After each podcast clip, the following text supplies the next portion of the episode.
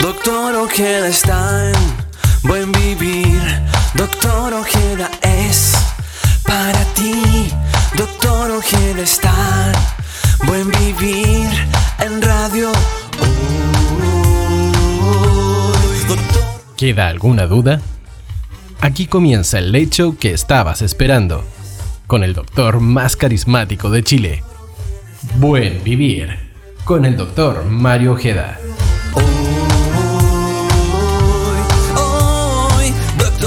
Amigo de la gente, siempre conectado, un hombre elocuente, te invita a su programa a charlar con sus amigos, hablan buenos temas del humano, lo divino. En la radio oficial de la fanaticada mundial. Sintoniza radio hoy, buen vivir es para ti. Doctor Ojeda está en buen vivir en radio.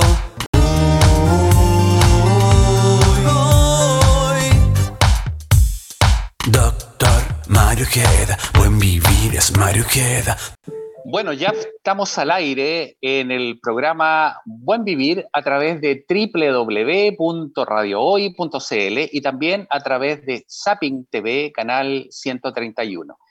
Y nuestra plataforma digital, conectados con los amigos de todo el mundo, chilenos por el mundo, chilenos que hay a nivel de América Latina, América del Norte, Europa, Asia y el Caribe. La verdad es que tenemos amigos que se conectan todos los miércoles de 21 a 22 horas en este late show, ¿cierto? Que se ha transformado en el favorito de la radiotelefonía digital todos los miércoles.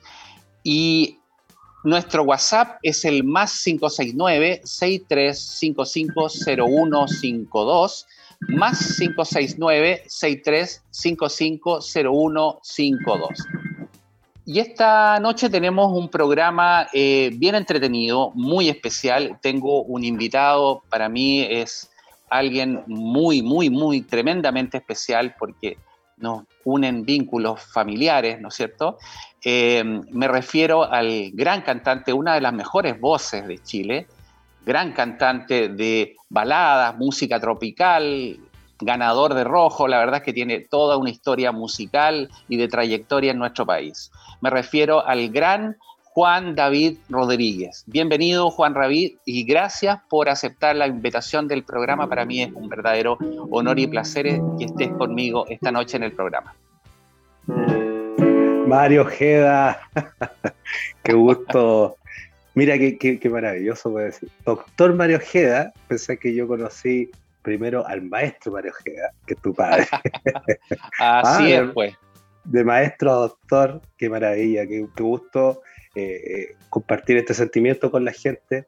Eh, bueno, ah, ya en el desenlace de este programa van a conocer un poco cuál es nuestro vínculo, eh, que, es tremendo, de, pasión, de amor, de esfuerzo, de, arte, y, somos bendecidos de ser de, hijos de, dos grandes eh, líderes y maestros y grandes padres. Así que un honor, un beso a todos los que están aquí en sintonía. La verdad es que para mí el placer es, enorme, porque tal como lo dices tú, eh, nosotros somos bendecidos porque efectivamente tenemos una historia y nosotros tenemos puntos en común, ¿no es cierto?, con nuestros, con nuestros padres, eh, hijos de grandes músicos, ¿no es cierto? Tu papá, uno de los grandes cantantes de música tropical y balada, el gran Chocolate Rodríguez, ¿no es cierto?, que integró un sinnúmero de orquestas y que, bueno, además compañero y amigo del alma, entrañable de mi padre, Mario Ojeda, también gran saxofonista y también de muchas orquestas. Entonces nosotros compartimos eso y bueno, obviamente la afición por la música y obviamente tú el talento que heredaste de tu papá, obviamente eso es, es algo fantástico, es algo increíble, ¿no es cierto? Y que obviamente te ha llevado por, un desarrollo musical eh, eh, espectacular.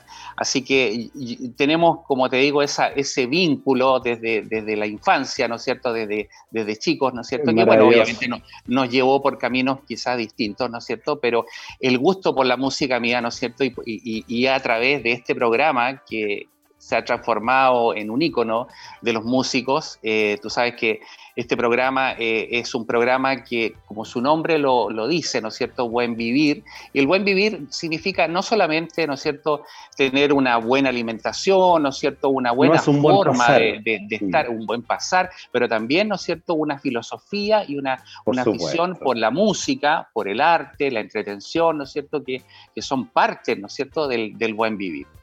Así es que... Eh, qué maravilla. Y desglosar un poco eh, buen vivir eh, también da para mucho, para filosofar, porque un buen vivir es, también tomarse los problemas, los, los, momentos adversos que presenta la vida y, enfrentarlos desde una, desde una, desde una forma encaradora, con coraje, combatiendo el miedo y, desde el amor sobre todas las cosas. Y yo creo que por ahí también va este título del programa. exacto, y esa, y esa filosofía, ¿no es cierto?, que, tú mencionas, eh, es propia también de los músicos. ¿ah? Tú, tú obviamente has participado, bueno, te tocó obviamente el año 2012 con, tu papá cuando, cuando fallece, ¿no es cierto? Pero la experiencia que yo he tenido, ¿no es cierto? Y las veces que he acompañado a mi papá a, funerales, ¿no es cierto? Nos encontramos ahí justamente en el, en el funeral de Parquímetro, donde tú estuviste cantando también. Los funerales de los, de los músicos son increíbles, pues realmente son, muy, distintos. La gente que no ha participado de eso, ¿no es cierto? Lo, más probable es que no tenga la idea, ¿no es cierto? Porque un funeral típico, la gente llora y todo eso, y en un funeral de un músico o de un artista, la cosa es al revés. Tú has vivido eso, ¿no es cierto? Y, se vive la música y, se vive de otra forma, ¿cierto? Sí, es verdad. Y además que eh, yo creo que eh, no es tan, o sea, yo creo que es, es, muy, es muy representativo y tangible en lo que es un músico, un artista, eh, eh, se da mucho en los funerales, por ejemplo, hay una mixtura de, de, lo que es la vida de un artista, una, hay una conjugación de, de sensaciones, de, de, sentimientos, eh, porque hay llanto, hay, hay ese, sentimiento de pérdida innegable, pero sin embargo se, se mixtura con, con, la música, con la alegría, con los aplausos, con lo que fue la, la vida de un artista. Así que, eh, bueno, para todos los artistas y todos los hijos que han perdido a sus padres en general, eh, es algo muy, muy tedioso. Eh, de hecho, comentar así muy, muy rápidamente un poco el, tema. el 2 de abril cumplió nueve años mi, viejito que, que desencarnó eh, de esta tierra. Y, fíjate que te miraba al cielo y decía, nueve años para cualquier persona, decir, oye, ya ha pasado harto tiempo, ¿ah? Y fíjate que me di cuenta que el tiempo no, no significa nada eh, en comparación a los momentos. Eh, los momentos son los, los, que, los que marcan la diferencia. Como decía mi viejo, siempre me decía mi hijo, usted tiene que ser un buen gallo primero, un buen amigo, un buen hijo, un buen esposo, un buen papá, y lo demás da lo mismo, porque eso es lo que queda. Y, realmente ese es un versus que, hay que, hay que empezar a, practicar en la vida. Y esa misma filosofía, fíjate que los mantenía unidos a tu papá y al mío. se juntaban muy, tú sabes, que se juntaban muy, muy, muy a menudo, ¿no es cierto? básicamente a comer, ¿no es cierto? Porque era, era uno de los, era una de las entretenciones que tenían ellos, ¿no es cierto? Uno de los placeres culpables, ¿no es cierto? Era, era, era, era comer y conversar y reírse, porque obviamente se reían, y se reían, se echaban talla y, inventaban cosas, qué sé yo, y era, y era una cosa muy, muy entretenida. Pero esa, esa filosofía, como tú dices, sin duda, eh, ambos la compartían, claramente, y hasta el día de hoy, ¿no es cierto? En el caso de mi papá, que aún está, este, todavía, digamos, tiene eh, esa, esa forma. Oye, quiero, quiero adentrarme un poquito en, tu historia y, bueno, cuéntame, obviamente tú recibiste influencias de, tu papá por, directamente por la música, pero ¿a qué edad empiezas ya a decir, mira, yo voy a ser artista, yo voy a ser cantante? ¿A qué edad más o menos comienza ya tu, tu peregrinaje en relación a la música? Claro, por, un tema obvio de, estos eh, patrones de conducta que, que, uno nace dentro de un, de un, círculo familiar con un formato... Eh, eh, un poco también desde, la, desde la ética, desde lo espiritual, desde lo moral y lo profesional, por supuesto. Eh, yo no, no, tengo memoria, pero me cuentan que desde muy guaguita empecé a, a, mostrar mi, mi, mi, talento, el don heredado de, de, mi padre y desde Dios sobre todas las cosas. Y, pero yo decidí ser músico a los, a los nueve años.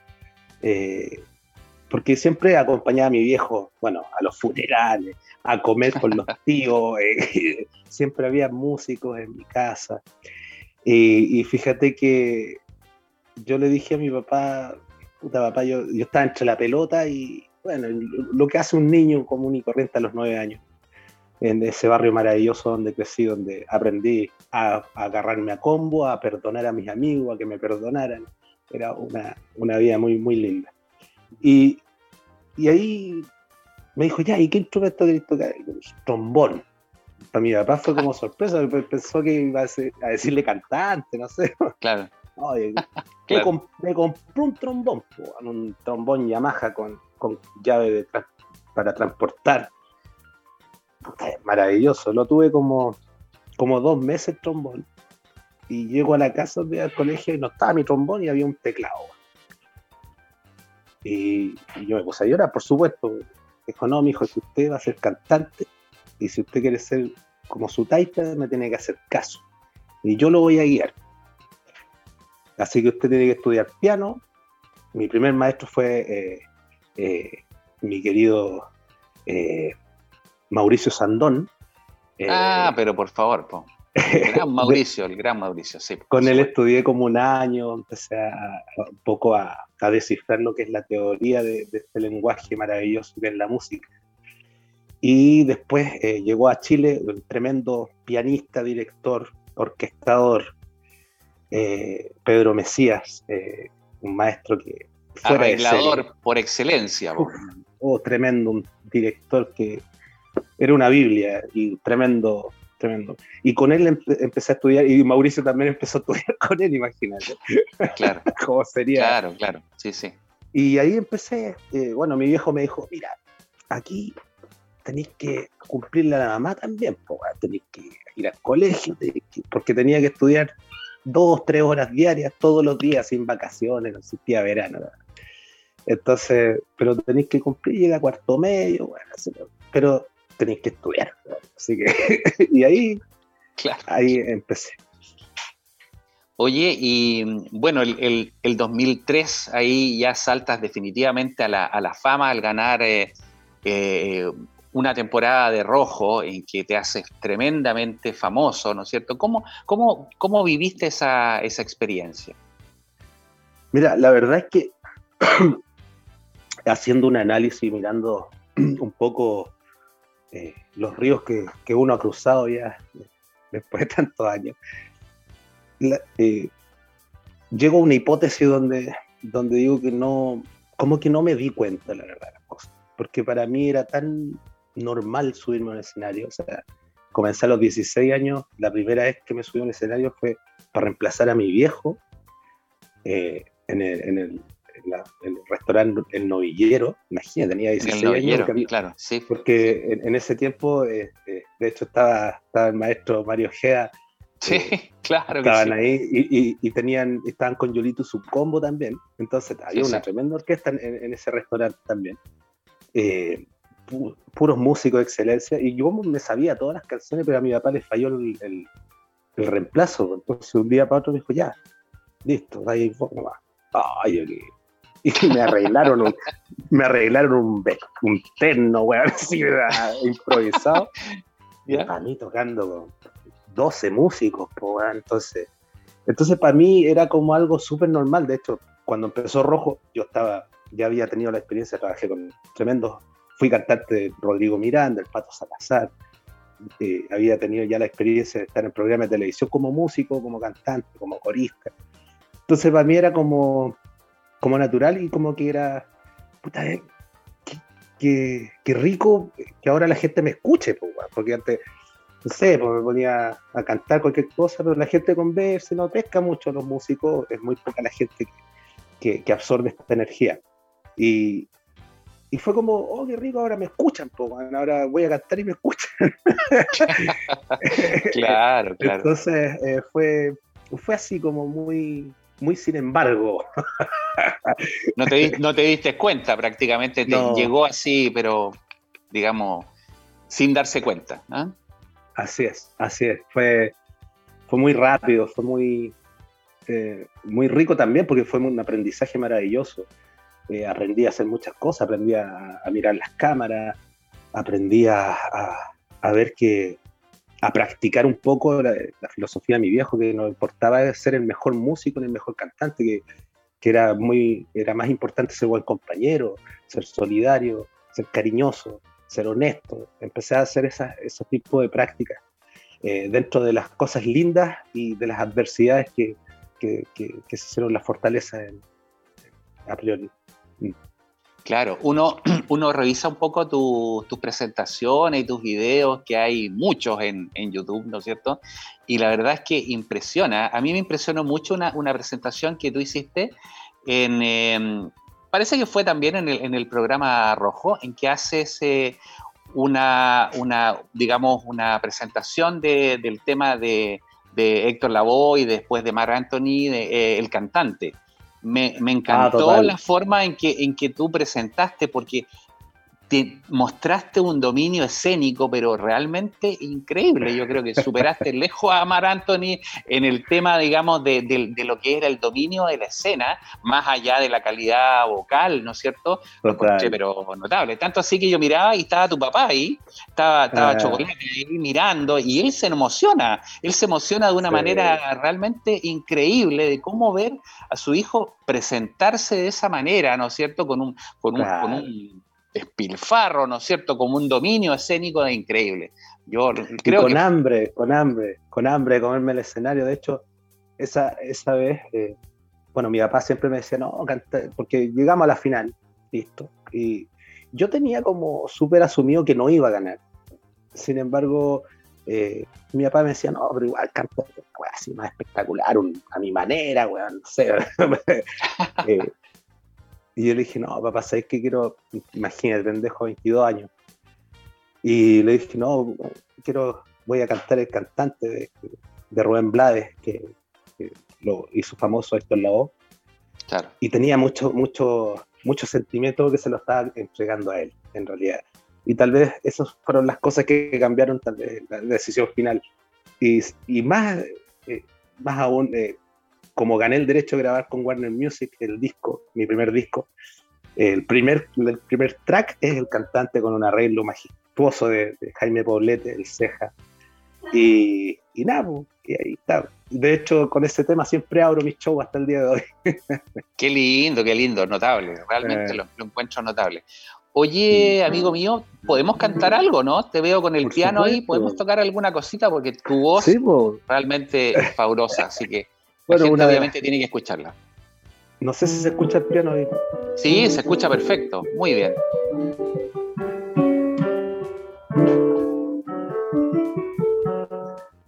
No existe un momento del día en que pueda apartarte de mí el mundo parece distinto cuando no estás junto a mí. Ay, bella melodía.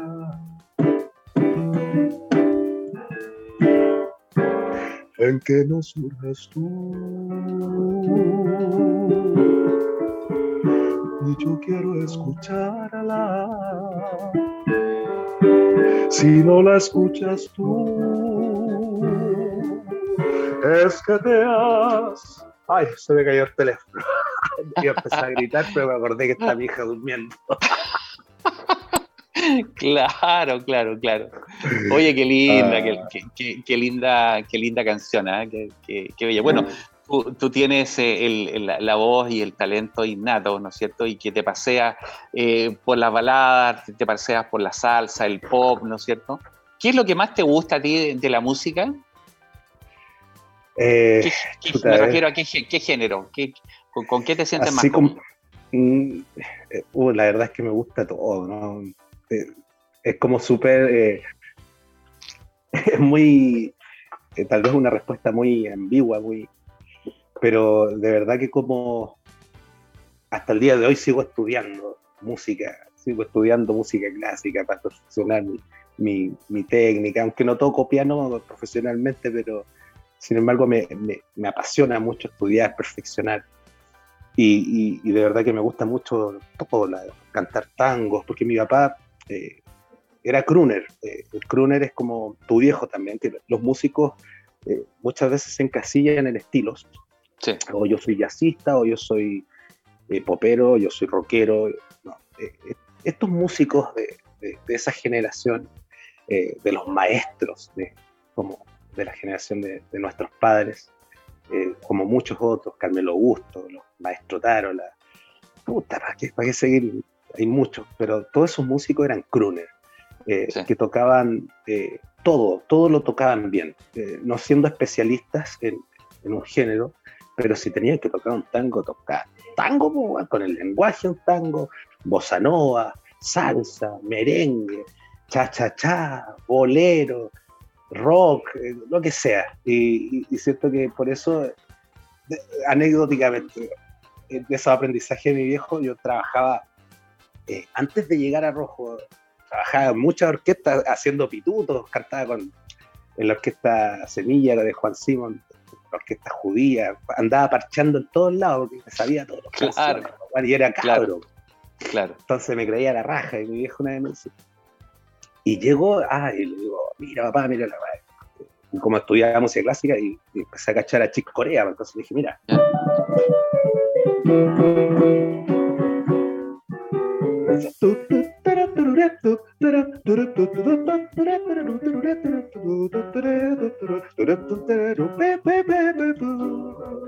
Y le empecé, y me miraba, ya, bonita. Oye, y este, y, te, a ver, ¿y te salí la peineta? Me dijo. yo me puse a reír, pues, y estoy weando, papá, o sea, me, me han enseñado a cantar tango, estoy cantando música judía, la peineta la canto todos los fines de semana. A ver, ya, y me con la guitarra, y te lo Listo. Y empecé a cantar, y para la guitarra, mal, pues cabrón. No, así no se canta. Estoy mirando para mirando para el chuleteo la cuestión. Me dijo, si aunque no te guste la verdad, tenés que cantarla con corazón, con swing. Así es. Hay que interpretar la letra, hay que respetar todas las cosas.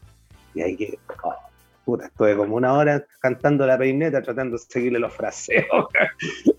claro, claro, claro que sí. Eh, entonces, desde ahí como que uno le toma el amor a la música desde otro. Desde otra perspectiva. que el gusto de oreja, claro. Fíjate que me, acordaba, me acordaba, eh, bueno, en, un, en, uno de los programas que hicimos en algún en algún momento, hace varios programas atrás, con, con Rodrigo Miranda le hicimos un homenaje al, al Cutu, ¿ah? al Cristian Cutu Y, bueno, claro, tremendo. Y el, el Cutu decía, cuando le preguntaban, le decía, oye, yo quiero ser jazzista, sé yo. Entonces le decía, no, lo que tú primero que nada tienes que ser es un buen músico. Después verás si eres jazzista o eres, qué sé yo, lo que sea, digamos. O rockero, te, lo, pelo largo. lo que sea. Pero, pero lo primero, tú tienes que ser buen músico. Esa es la clave. Sea, nada de que yo primero parto por el jazz y todo eso, no. Empieza, aprende a tocar. Y él mismo decía, aprende a tocar salsa, aprende a tocar rock, aprende a tocar folclore, folclore, cualquier cosa, digamos.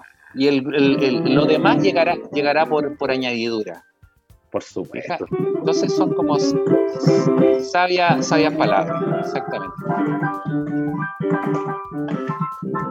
Ah, se me cayó. Agarró papa. Se, se, acerca, se acerca septiembre, se acerca septiembre, ¿cierto? Así la miércoles. Claro, exactamente. y bueno, oye, eh, y, cómo, has, cómo has estado? ¿Cómo has estado en general? Me refiero a salud. Eh, bueno, tú, ya, ya, tuve COVID. Eh, anecdóticamente, el año pasado me fui a México en plena pandemia. Pasé por Estados Unidos, estuve en México como tres, cuatro meses. toda la gente, uno de los países más infectados, no me pasó sí, claro. Y hace como tres meses atrás me, dio la cuestión. Te dio, COVID acá. Sí, pues, acá en Chile, claro. Sí. claro.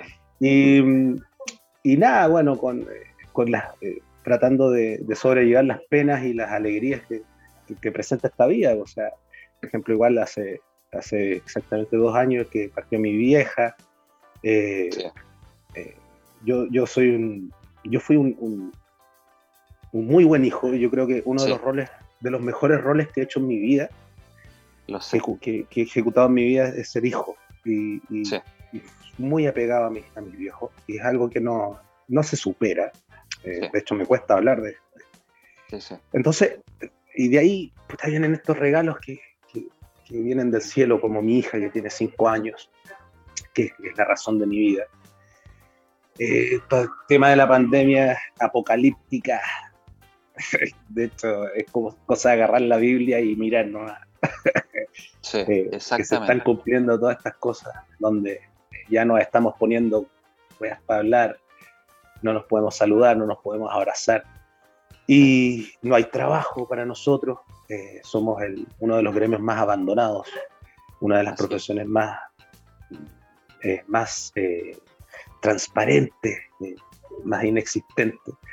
Entonces hay que reinventarse, gracias a Dios, hay que tener, tengo valores de, de, humildad, porque vi a mi viejo cuando se enamoró de Cristo y un hermano de la iglesia le dijo, mire, sabe que usted si quiere ser de la iglesia, usted no, un hijo de Dios no puede trabajar en el mundo de la música. Y mi papá le hizo, le hizo caso y se retiró de la música por amor a Dios. Y de, pasó tiempo, él fue conserje, trabajó de guardia, haciendo chocolate. Bueno, y yo vi a mi viejo hacer eso por amor a Dios, pero después otro, un líder de la iglesia le dijo, no, eh, no. Eh, obispo, no, ese consejo fue con muy mala intención Usted tiene, Dios le dio ese don para que usted alimente. Y ahí volvió a la música vieja. Entonces, desde ese ejemplo, hoy día estoy eh, emprendiendo con mi mejor amigo, que es eh, mi amigo de los 15 años del colegio, mi compadre, eh, el, Daniel Godoy, y tiene un carrito de churros. Estamos acá en Suecia, en Sucre con Italia, vendiendo churritos con el food track. en realidad, churritos de es muy despectivo, que son churrazos, son exquisitos, son maravillosos, impecables, la atención eh, parece una clínica. de verdad que es maravilloso, una experiencia súper linda. Y, aquí luchando con la vida, eh, en eso estamos. Ah, grabando un nuevo disco. Buena. Ya, ya vamos a conversar, ya vamos a conversar de eso y de otras cosas, pero antes de ir al corte, eh, quería un poco reforzar el concepto que tú transmitías del, buen hijo. ¿ah? Yo creo que cuando tú eres buen hijo, Dios te bendice, siempre. De alguna u otra forma, siempre te bendice. Y eso es importante. Y yo creo que es destacable en el caso tuyo. Tú fuiste un excelente, no un buen hijo, sino que un excelente hijo con tu mamá y con tu papá. A mí me consta, obviamente, porque por, mm. obviamente por mis papás tengo súper claro eso y, lo conversamos en más de alguna ocasión, la relación excelente que tú tenías con tus papás.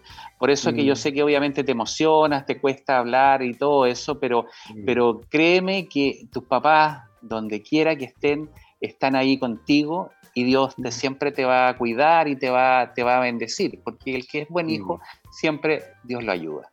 Así, es, que es, así la vida. Bueno, vamos a hacer un, un pequeño corte y volvemos con Juan David Rodríguez. Ya estamos de vuelta en el programa Buen Vivir a través de www.radiohoy.cl y canal 131 de Zapping TV.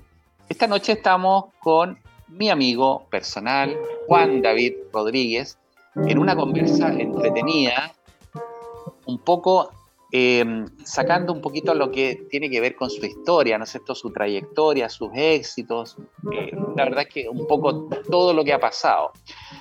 ¿Cómo has vivido la, pandemia, Juan David? Aparte, digamos, de estar un, ahí confinado y que tuviste COVID, ¿qué ha significado esto para ti?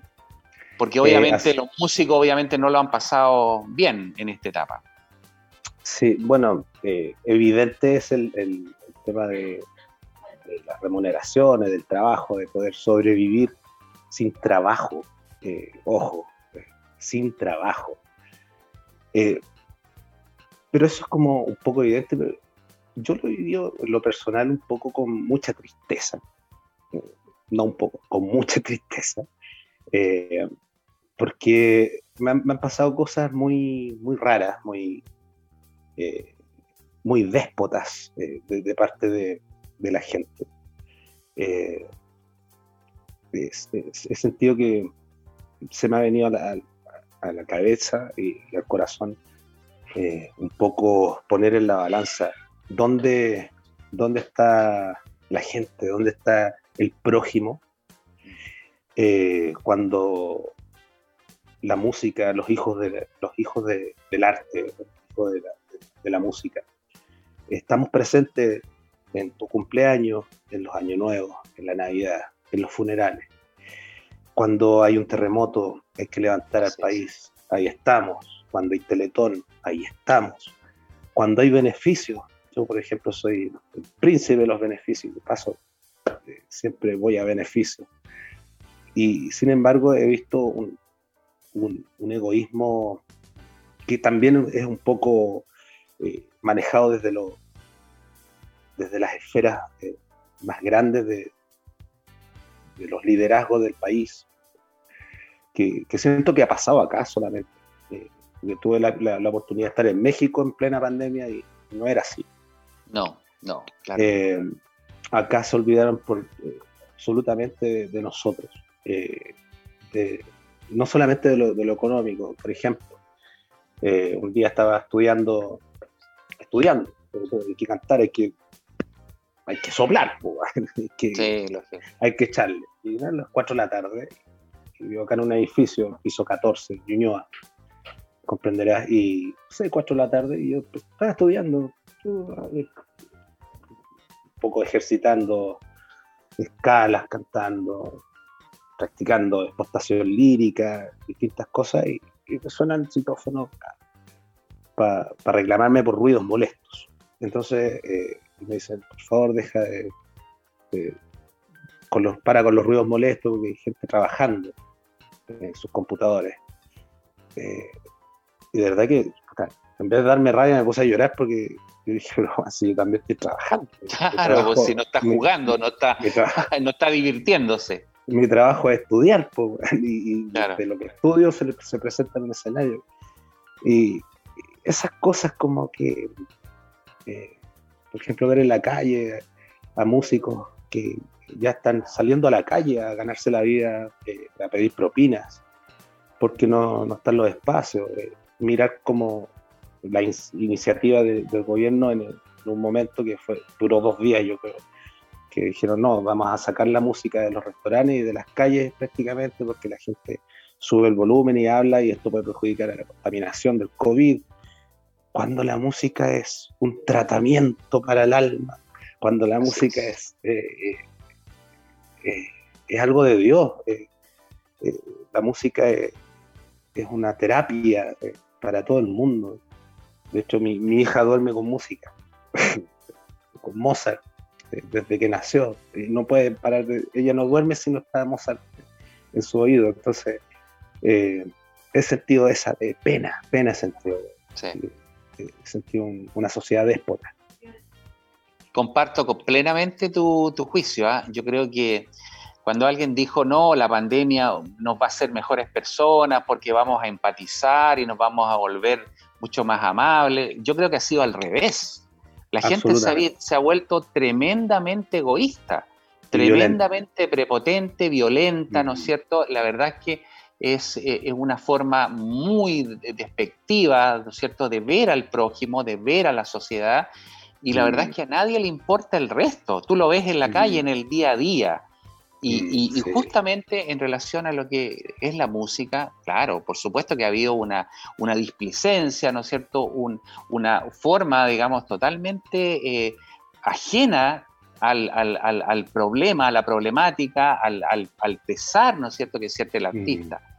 Fíjate que hicimos una, una, campaña a través de la radio hace prácticamente un poco más de un mes, un mes y medio, con Leo Soto iniciamos una gran cruzada porque la verdad es que uno empezó a ver que no había eco en ninguna parte, ¿no es cierto? La verdad es que no había eco ni del gobierno, ni, de los, senadores, diputados, nadie, ¿no es cierto?, en el Parlamento se preocupó. Entonces, ¿qué se nos ocurrió? Bueno, si no, el resto no ayuda, nosotros mismos tendremos que ayudarnos, dijo Leo. Entonces, obviamente, se inició esta, esta campaña que decía, los músicos ayudan a los músicos. Y así empezó a desarrollarse, fíjate, y, bueno, y daba, daba una, una, situación tan, tan especial y emotiva cuando, ¿cierto? cuando se empezaron a juntar cajas de mercaderías, ¿no es cierto? Y donaciones, porque había gente que realmente no tenía que comer. O sea, o sea te digo, mm. eso, eso no se había visto jamás. Gente con un talento. Lo recuerdo perfectamente porque, eh, y de hecho fue una, una, gran cruzada que hicieron porque eh, recuerdo perfectamente porque eh, eh, de Canal 13 en el programa. Ay, ¿cómo se llama el programa? Que es de, ah, ayuda. Sí, sí, el, un programa que va en la, en la tarde, digamos. Claro, de hecho. Ángeles Araya, sí. Justamente, de me pidieron una algo, todos, algo, algo de todos, todos juntos, algo todos, o somos todos, somos todos. Somos todos. y me pidieron una cuña, entonces también como que desde Exacto. ahí pude, un poco participar de esto. Exactamente y creo que, claro, eh, hay, una, hay una cuestión que, se llama autogestión, eh, que, es infalible la autogestión. Pero, pero hay momentos donde la autogestión no, no, alcanza, prácticamente. Eh, es, acá estamos hablando de amor al prójimo, estamos hablando de posibilidades. por supuesto, todos tenemos eh, inteligencia, todos podemos eh, eh, ejercer cualquier oficio para sobrevivir. Pero acá hay un, hay, hay un tema sentimental, emocional. Los músicos, los artistas somos, somos muy sensibles. entonces, este espaldarazo, o sea, esta, espalda que nos han dado, que ha sido inconsciente, yo creo que todo se, se puede manejar y se puede suavizar y se puede conducir desde, desde las direcciones, desde las directrices, desde el liderazgo, desde los gobiernos, desde, los poderes ejecutivos, etcétera. Pero, pero hemos caído en, esto déspota, algo muy eh, burdo, eh, como, como silenciarnos, como eh, ya, o sea, con el tema de que no podamos mostrar una sonrisa, de que no nos podamos escuchar bien. Eh, ya con eso estamos liquidados. Entonces, eh, ¿dónde está, eh, dónde está esta palabra que tanto utilizamos en Chile para las teletones? ¿Dónde está la solidaridad? ¿Dónde? Exactamente. Entonces, y esto es culpa, esto es, orden jerárquico. sí, sí. Es es muy es muy categórico enjuiciar a, la gente o a, nuestros prójimos, a nuestros vecinos. Esto viene un tema de, educación. yo creo que la información es la base del éxito y, esa información está muy manejada, está muy direccionada a, los propósitos que tienen los liderazgos. Ya no no hablar más, porque si no más. Oye, cantemos algo más, ¿se puede cantar ahí sin meter mucha bulla para que tus vecinos, para que tus vecinos no te digan nada? ¿Se puede tocar algo ahí como viola? Claro. ya me estaba poniendo brígido. Ah. Sobre todas las cosas del mundo no hay nada primero que tú. Y a pesar de esas cosas tan lindas, las cosas del alma despiertan dormidas cada instante. Que paso a tu lado, mi vida, se impregna de ti y a pesar de esas cosas tan lindas, Tú sigues dudando de mí. ¿Qué culpa tengo yo de haber nacido así? Inerte, inerte la expresión, la expresión en mi Dios, Dios solo sabe que en mis pensamientos hay cosas del alma de mi para ti. Ah. qué lindo, amigo, qué lindo. Muy, muy, muy bonito. Oye, Juan David. Eh, no la conoce nadie la canción. No, pero preciosa, pues, preciosa y, y, con un contenido espiritual enorme, pues sí, eso es, cosa de escucharlo no vais a sentirlo, así que muy lindo, te felicito. Eh, me contabas que estás en un nuevo proyecto de un disco, ¿no es cierto? Que estás ahí como grabando, ¿estás en la etapa D o estás ya avanzado esto? ¿Cómo, va eso? Un poco hilando la conversación de los, eh, sabores y, y, amarguras de la vida, eh, dentro de toda esta eh, pandemia, Dios para un poco poner en la balanza da, estos premios. Eh, conocí un, un, tremendo tipo que se llama Armando Araya, que es del mundo de la minería, eh, quien eh, junto a su esposa, a él le gusta mucho escribir, escribe poemas, libros, como hobby, y, pero lo hace bastante bien, fíjate. Y, y de un día para otro, bueno, la cosa es que empezamos a componer música a sus letras que es algo súper que nunca había hecho eso, componer música para, para otras letras que no fueran las mías, eh, como algo súper difícil. Y la cuestión es que, en resumen, junto a, Fernando Tarola Jr., que, mi, otro de mis grandes amigos de la vida, que tocamos de los 16 años juntos, eh, porque también son amistades heredadas por, su papá. Sí, claro, por el papá, obviamente, gran Fernando Tarola, tremendo. Y hoy día Fernando Junior, eh, o Tarola Junior, es pianista festival de Viña, eh, es un tremendo pianista. Y empezamos, a, es mi cuñado además, eh, bueno, este weón yo creo que siempre le digo, disculpe, vos weón te hiciste mi amigo, weón, para agarrarte a mi hermana nomás, weón. Ah, bueno. Me dio una linda sobrina y, y, estamos, ya llevamos cuatro temas grabados, mezclados, masterizados, los grabamos en Minga Records, con, porque esta es primera vez en mi vida que no le ponemos nada de máquina, ninguna, nada de secuencia, eh, con cuatro vientos, de hecho eh, uno de los, de, los trompetistas es el tremendo, eh, el maestro Manuel Muñoz, que también fue compañero de, lo conozco. Del maestro, Mario Gea. Sí, lo conozco perfectamente, sí, sí. Eh, y, nada, con puros músicos de excelencia, eh, de grandes amigos.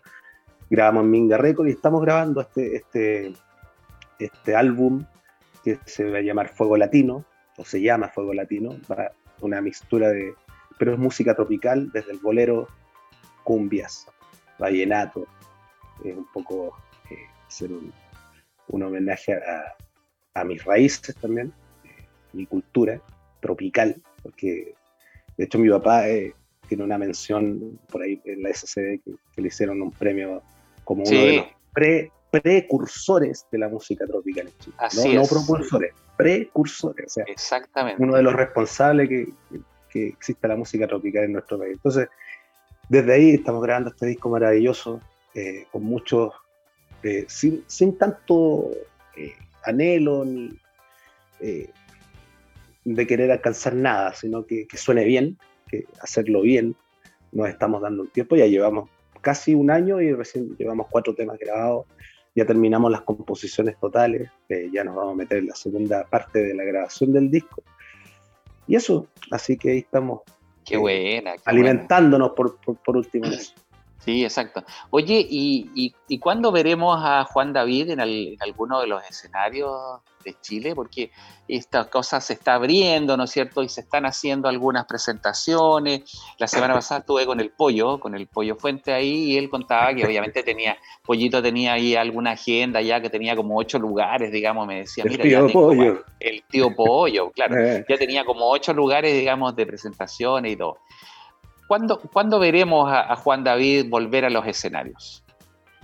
Mira, yo hace un par de semanas fui a un, evento en Mayarauco, un restaurante que se llama Doña Dominga. Estuvimos con, Mauricio Flori, con, eh, con Gigi Martin. ¿Mm? Una velada para 80 personas más o menos. Muy bonito, fue un reencuentro muy lindo con el escenario. Y esperando que, se abran más, más cosas, más posibilidades. Pero, a ver, usted que es doctor, diga la film.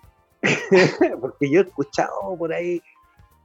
Imagínate estar en, un carro, en un carrito de churros, en esa esquina, en el barrio Italia, y la cantidad de gente que pasa. Mucha, mucha, mucha. puta, me han dicho de todo, pero eh, han aparecido gente del rubro de salud eh, que me han dicho, no, esto se va a cerrar después del 18, después se va a abrir un poquito y después de la Navidad, todos para adentro. A ver, díganos la firme, doctor. Mira, la verdad es que, a ver, hasta el, hasta el momento, la verdad es que está controlado. ¿Y sabes por qué? ¿Por qué es esto? Es gracias a la vacuna. Sin duda que eh, la vacuna, aunque muchos decían, ah, la vacuna, la verdad es que hay muchos antivacunas, además que la verdad es que pensaban que no servía de nada. Sin... Y un país de vacunazos, más Y además, muchas vacunas que andan caminando, pues, nada más allá de las vacunas que están en los centros de salud, hay vacunas caminando. Este, eh, sin duda que eh, ha tenido impacto. Y, la disminución de los casos, eh, los casos activos, ¿no es cierto? Y, la complejidad y los casos graves y todo eso es gracias a la vacunación. Ahora, El, tema, el tema es que, claro, han aumentado, ¿no es cierto?, los casos y la difusión de esta nueva variante, que es la variante Delta, que tiene una transmisibilidad más rápida que, la, que las otras cepas. Y eh, lo que sí, obviamente, aparentemente produciría un cuadro, sobre todo en la gente que está vacunada, un cuadro más atenuado. Eh, si esto se va a cerrar en los próximos días o post fiesta, puede ser. No, yo creo que no, es difícil tener la bolita de cristal para realmente definir qué es lo que va a pasar después, porque obviamente tú entiendes que en septiembre, obviamente ahora ya se van a abrir las fondas con supuestamente un determinado cantidad de gente, con un aforo permitido, ¿no es cierto? Pero, pero sin duda que los contagios pueden, pueden claramente aumentar. Y puede aumentar esto Claro, y que puede esto eh, incidir en que eh, vuelvan un poco las restricciones, que cambien las fases hacia abajo o eventualmente las cuarentenas, puede ser, puede ser. O sea, los pronósticos son más para allá que... Claro, ahora, eh, mira, yo creo que vamos a tener que aprender a convivir con la pandemia, definitivamente. Y esto no va a terminar este año, sino que probablemente vamos a seguir el próximo año, a lo mejor con ciertas medidas un poquito más de apertura, ¿no es cierto? Pero que desaparezca todo así, no. Y seguramente nos vamos a tener que revacunar eh, el próximo año con la nuevamente, porque la, protección que da la vacuna es muy limitada en ese sentido. Y por eso que obviamente se está haciendo el refuerzo de la, tercera dosis. Pero bueno, es un tema que, doctor, una pregunta para informarme y también aprovechar de informarnos todos. Eh, esto históricamente, en la historia de, la humanidad, eh, ¿había pasado alguna vez? Por ejemplo, hemos tenido pandemias, no sé, nosotros no existíamos tal vez, la tuberculosis, etcétera. Sí, claro, claro. en esta dimensión, en esta dimensión. No, no. Yo, bueno, yo no, no había vivido nunca una situación parecida, pero obviamente si uno se remonta a la historia, sí, claro, han habido epidemias, ¿no es cierto? Y también pandemias con eh, otras pestes, ¿no es cierto? Y enfermedades virales, eh, virales, ¿no es cierto? Etcétera. Pero, nunca un colapso mundial. Mm, claro, sí, sí, se había dicho. Lo que pasa es que esto, ¿sabes cuál es la diferencia? Que hoy en día esto se ha hecho mucho más generalizado por la globalización, ¿no es cierto? El tema de la conectividad, ¿no es cierto? Nosotros sabemos qué pasa en Estados Unidos, en México, en Europa, en África, sabemos todo por el tema de la conectividad. Antiguamente las cosas eran a través, digamos, de tu lugar de, mm. y, la información que tú podías tener de otros países y más aún de otros continentes era pero súper difícil. Entonces la gente se moría, y se moría, créeme, que se moría mucho más que lo que se ha muerto la gente hoy en día, pero, pero se moría ahí, en su lugar, digamos, y no se sabía que estaba pasando algunos miles de kilómetros, digamos, de distancia. Y, y, con el tema de la globalización, esto se hace mucho más, más, más, importante y todo el mundo está hablando de lo mismo. Entonces, claro, por eso que se, se, le ha dado una connotación distinta. Es por el tema básicamente de que, que estamos todos conectados. Por supuesto. Gracias pero, por la, pero, pero bueno, la info. Exacto. Oye, nos quedan poquitos minutos para terminar el programa. Se ha pasado, pero volando, volando, realmente. Pero no puedo dejar de eh, preguntarte o, de, o, o, indicarte, ¿no es cierto?, que nos, nos eh, digas cuál es tu consejo para los músicos particularmente y los artistas que lo han vivido eh, en una forma bastante compleja, sobre todo en este último año. ¿Qué, consejo le puedes dar tú mm. a tus colegas, ¿no es cierto?, a tus pares, ¿no es cierto?, en este aspecto. Mira, más, más que consejo, yo eh, quiero hacerme responsable de una opinión. Eh, yo sé que este, este, este programa, la, esta difusión eh, de un contenido editorial muy importante, he visto por, por hartos músicos, hartos colegas, eh, mi opinión es que eh, de todo lo que hablamos, eh, lo que siento de, esta, de esta sensación déspota de, la sociedad, también somos responsables nosotros. Creo que todos estamos calladitos, sobreviviendo, pero veo y siento, he estado en reuniones donde, por Zoom y toda la cuestión, donde se han tratado de unir, pero desde, desde el ego, desde, desde una desconexión total, mente absurda, eh, donde no, no, estamos viendo que somos representantes de la madre música, que somos representantes del idioma de Dios que se llama música. Eh, creo que, que, es hora de sensibilizarnos entre nosotros. Creo que es hora de sacarnos las máscaras y unirnos realmente no de hacer corporativas, ni, el sindicato, ni que este, ni que yo sé más, que yo sé menos. Aquí todos comemos gracias a las mismas corcheas y gracias a las mismas sensaciones. Y, si hay algunos pasándolo mejor, eh, creo que,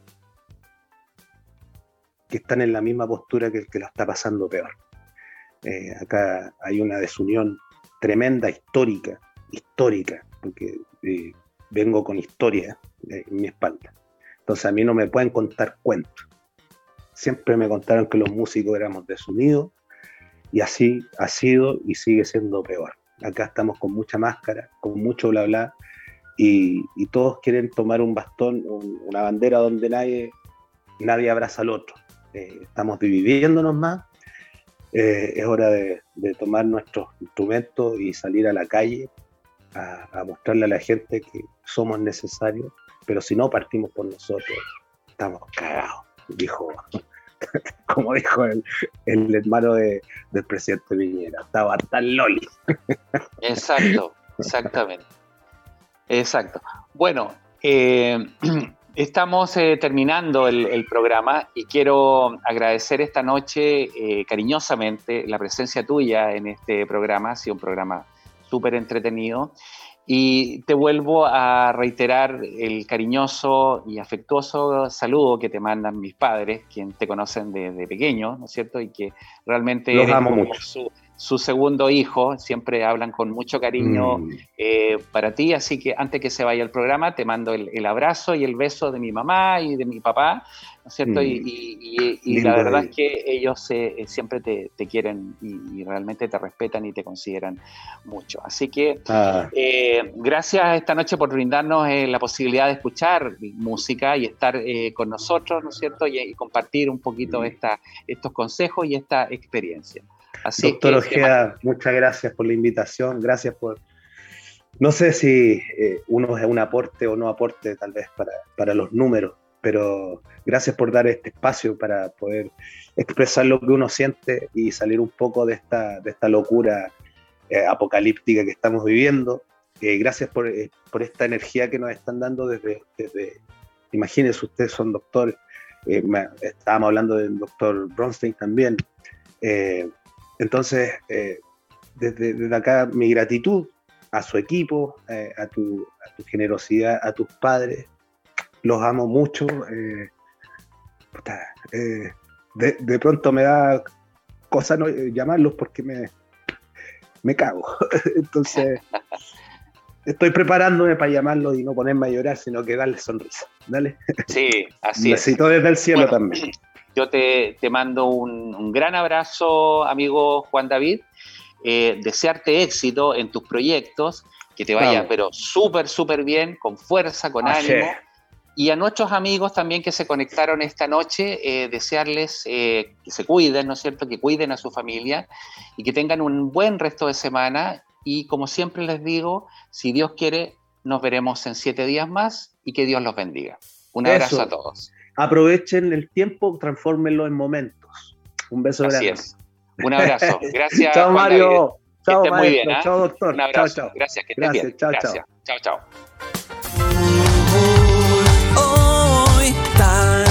Cerramos la consulta por esta semana.